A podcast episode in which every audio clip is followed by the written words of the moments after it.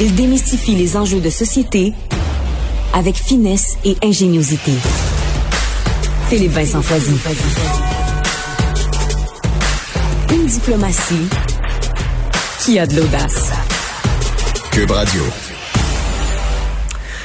Bon, aujourd'hui, les touristes euh, arrivant d'un peu partout, sauf du Maroc et de l'Inde, vont pouvoir venir visiter le Canada. On est dans une quatrième vague. Le variant Delta inquiète. Et là, ce qu'on apprenait vendredi de la bouche du ministre de la Santé, c'est que le rêve de l'immunité collective, eh bien, il est de plus en plus lointain, peut-être même inatteignable. Et en plus de ça, ben, on regarde des nouveaux variants qui sont en train de se développer un peu partout dans le monde, surtout qu'il y a de plus en plus de gens non vaccinés. On regarde les chiffres des hospitalisations au Québec qui continue d'augmenter, principalement chez les non-vaccinés, un peu chez les une dose et moins, ou les deux doses, mais il y a moins de deux semaines euh, depuis l'administration de la deuxième dose. Pour essayer de voir plus clair, répondre à toutes vos questions à ce sujet-là, Benoît Barbeau, virologue et professeur au département des sciences biologiques de l'Université du Québec à Montréal. Monsieur Barbeau, bonjour. Bonjour. Commençons avec euh, l'arrivée des voyageurs internationaux aujourd'hui. À quel point vous pensez que c'est une bonne décision de permettre le retour de ces voyageurs-là, doublement vaccinés, on le dit, qui doivent présenter un test de la COVID négatif dans les 72 heures avant leur arrivée. Est-ce que c'est pas un peu dangereux, un peu jouer avec le feu? On a déjà vécu un peu l'expérience euh, depuis l'ouverture de la frontière avec les États-Unis, donc c'est certain que euh, les risques demeurent euh, présents. on, on on ouvre la possibilité justement d'avoir des gens de l'extérieur, des touristes évidemment, qui seraient porteurs. Ceci dit, au moins, ce qui nous rassure, c'est que c'est des personnes qui sont vaccinées. Euh, évidemment, ce qui va faire en sorte qu'ils sont sûrement possiblement moins contagieux. C'est sûr qu'avec le variant Delta, on s'aperçoit que les tendances sont différentes des autres variants. Alors, c'est certain qu'il y aura quand même une certaine vérification qui est très importante là, par au niveau fédéral pour s'assurer justement qu'on n'ouvre pas la porte à l'entrée de personnes qui pourraient être porteuses. Ceci dit, comme je vous dis, au moins, c'est des gens qui sont vaccinés hmm. avec un test PCR négatif dans les 72 dernières heures. Donc, les risques sont quand même amoindris. Euh, mais bon, et on voit un peu à travers la planète qu'il y a des pays qui sont un peu plus chauds au niveau justement des nombres d'infections. On parle entre autres la France demeure quand même haut, mais là, on voit aussi qu'au Royaume-Uni, une tendance vers le haut.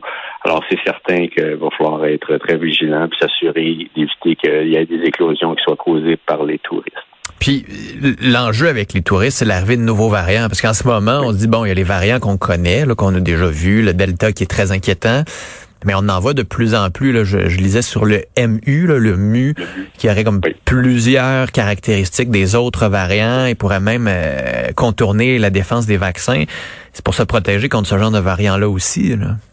Oui, certainement. Écoutez, de toute façon, depuis le début de la pandémie, on entend parler de différents variants. Alors, le variant MU, c'est un nouveau. On avait aussi entendu parler du variant qui était vietnamien, je crois pas. Je ne sais pas si on avait de lui donner une lettre grecque, mais il y a aussi le variant lambda. Alors, il y a une multitude de variants, évidemment, qui circulent à travers la planète. Certains qui ne sont toujours aucunement d'intérêt, parce qu'il faut rappeler quand même que le variant mu, c'est un variant d'intérêt et non un variant préoccupant.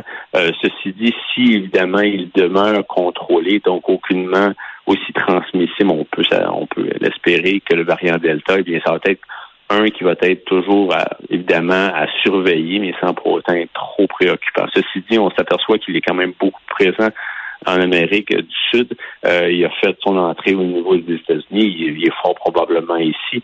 Mais encore là, vous savez, tout dépendant, tout dépend à quel point il est transmissible. Puis l'autre point qu'il faut quand même aussi se mettre un peu à, euh, mettre euh, donner, euh, donner une certaine, une certaine importance, c'est que euh, toutes ces analyses-là où on s'aperçoit qu'un variant peut être plus résistant ou moins résistant par rapport au vaccin, souvent se fait en laboratoire. Évidemment, sur le terrain, lorsque le virus se met à se transmettre, il faut quand même vérifier à quel point il peut être résistant. Alors, ce n'est pas parce qu'en laboratoire, vous allez voir 8 à 10 fois moins de capacité neutralisée par les anticorps, ce qui fait en sorte qu'une personne qui va être vaccinée ne sera pas capable de bien le contrôler. Parce que vous êtes probablement capable de produire assez d'anticorps pour le contrôler autrement dit que, votre, efficacité de protection demeure assez élevée. Alors, tout hmm. ça, il faut quand même le relativiser, mais n'empêche qu'avec ces variants qui se pointent, il faut être quand même extrêmement euh, c'est important justement de surveiller la tendance puis éviter justement que de nouveaux variants viennent à l'extérieur. Et aussi, n'oublions pas aussi à l'intérieur même du pays où qu'il y a des variants qui se créent mais qui en ce moment n'ont pas créé euh, des, des phénomènes de, de transmission trop importants. Mais, euh, justement, Christian Dubé disait, à cause de ces variants-là, à cause de ces mutations-là, l'immunité collective, là, ce qu'on se disait, un jour, on va l'avoir, cette immunité collective-là, avec le vaccin, les gens qui ont été contaminés, etc. On va être capable de passer à autre chose. Là, il y a un peu, euh, comme on dit en anglais, il y a eu un wake-up call vendredi pour dire c'est de plus en plus loin ce rêve d'immunité collective. Est-ce que vous partagez sa vision? Est-ce que vous êtes d'accord avec lui que ben, finalement, il va juste falloir s'habituer à vivre avec ce virus-là parce que l'immunité, on l'aura peut-être jamais? Ben, encore là, c'est une, grosse question à savoir à quel point, comment le virus va évoluer, comment il va changer. vraiment, en ce moment, c'est là particulièrement dans les pays qui sont fortement vaccinés, c'est la première fois qu'on va euh, un peu tester euh, l'idée comment, à quel point le virus est capable de changer, de hmm. se modifier, de contourner euh, la réponse immunitaire. Alors là, à chaque fois qu'on entend parler d'un variant depuis les derniers mois, c'était des variants qui avaient possiblement une, résistance au, vaccin, mais cependant, le virus, c'était dans des pays ou des endroits, évidemment, que les taux de vaccination n'étaient pas élevés. Soit que parce, parce que la campagne vaccinale d'être commencée, ou tout est plus, ou tout, ou tout simplement parce que le pays n'était pas assez vacciné. Alors là, en ce moment, on est confronté face à cette situation. Le virus va se changer.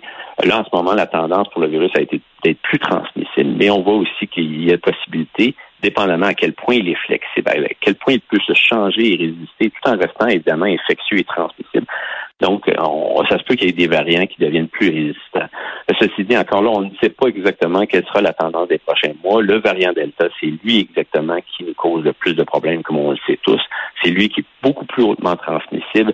Euh, alors maintenant, on parle de, de collective vaccinale d'au-delà de, 90% Alors, c'est certain que le scénario possible et probable sera qu'éventuellement, on, on, devra faire face à une version, mm. un virus qui est endémique et donc avoir besoin d'un vaccin qui va être adapté aux variants qui circulent un peu comme le virus de la grippe. Mais encore là, vous savez, c'est tous des, des tendances ou des scénarios qu'on prédit, mais on ne sait aucunement qu'est-ce qui va arriver. Chose certaine, c'est qu'avec le variant Delta, euh, les, la fameuse immunité collective vaccinale de 85 et a dû être visé, puis maintenant, de 115 même, a dû être visé, puis plus à la hausse. Et puis, donc, c'est pour cette raison-là que, que le ministre Dubé est vraiment moins, évidemment, moins... Euh, encourageant. Encourageant. Est-ce qu'on est, un peu découragé quand même, ou vous êtes quand même optimiste? Oui, mais écoutez, l'important de ces hmm. vaccins, lorsqu'on les a développés, c'était de s'assurer que les gens qui allaient être vaccinés ne se retrouvent pas à à haute fréquence être hospitalisé, évidemment, et avoir développé des symptômes graves. Alors, ceci tient bon. Je veux dire, les vaccins actuels demeurent quand même au niveau du variant Delta, nous protègent face à cette possibilité-là, évidemment, d'avoir des Alors, ça, en soi, c'est encourageant. Alors, si on peut se permettre, justement, et encore là, on ne sait pas, je veux dire, dans quelques années, on n'a aucune idée comment que le virus va évoluer, mais n'empêche que si d'année en année, on est capable de minimiser, évidemment, le nombre de décès, le nombre de personne qui doit être hospitalisée, eh bien, ça sera quand même une réussite importante au niveau des vaccins. Et mm. rappelons-nous aussi qu'en ce moment, on a des vaccins ARN qui sont très performants, qui sont facilement flexibles et souples, mais aussi il y a d'autres vaccins qui sont en développement. Alors, on va voir un peu ce qui va quand même qui va se développer au cours des mois et peut-être de l'année prochaine, mm. mais également aussi toutes les interventions médicales ont été, se sont améliorées au cours de la pandémie. Donc, on sait, on comprend un peu mieux justement le virus, quels sont les symptômes, et finalement, il y a aussi des développements au niveau thérapeutique, au niveau d'agents antiviraux qui sont en plein développement. Puis ça aussi, ça pourrait nous aider justement pour, comme je vous dis, contrôler d'une part la pandémie, mais traiter les gens qui auront besoin d'être hospitalisés. Alors tout ça en soi fait en sorte qu'on peut être optimiste. On est quand même dans une situation que je dirais qui en mieux que l'année dernière, puisqu'on a des bons vaccins. Mais encore là, on va voir un peu comment les vaccins vont tenir le coup à travers les prochains mois. Mais je crois quand même qu'on peut être optimiste parce que les vaccins tiennent bon encore en ce moment. Alors ça, pour moi, c'est quand même c'est une note encourageante. Bon ben, Benoît Barbeau, merci beaucoup. Avec plaisir.